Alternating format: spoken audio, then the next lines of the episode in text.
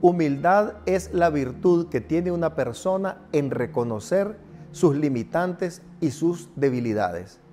Pero la palabra del Señor nos enseña que esta virtud la debemos de llevar aún más alto. En ese sentido, Filipenses capítulo 2, verso 3 nos dice lo siguiente.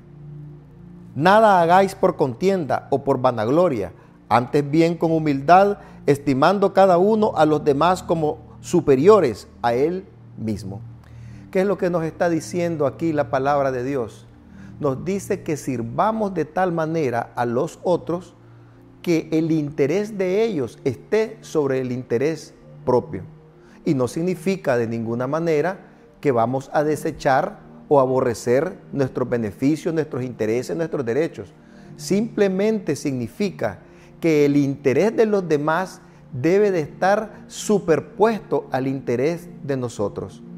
Y lo que nos distancia o hace que nosotros no cumplamos esta porción de las escrituras es precisamente el orgullo, la vanidad, el egoísmo. Es aferrarnos a nuestros derechos, es aferrarnos a nuestra voluntad, es aferrarnos a nuestra razón. Y un ejemplo de verdadera y máxima humildad la tenemos en Jesús Precisamente aquí mismo, en este capítulo 2 de Filipenses, en el verso 5 y siguiente, nos expone que Jesús, siendo Dios, se humilló y se hizo hombre. Siendo Dios, no se aferró a su condición. Al contrario, se hizo hombre, humillándose a lo sumo. Y en esa condición de hombre, fue obediente y obediente hasta la muerte y muerte de cruz. ¿Por qué hizo eso? Lo hizo primeramente por amor y lo hizo porque puso en una posición más alta el beneficio de la humanidad, que era la reconciliación con el Padre y que se iba a hacer a través de Él.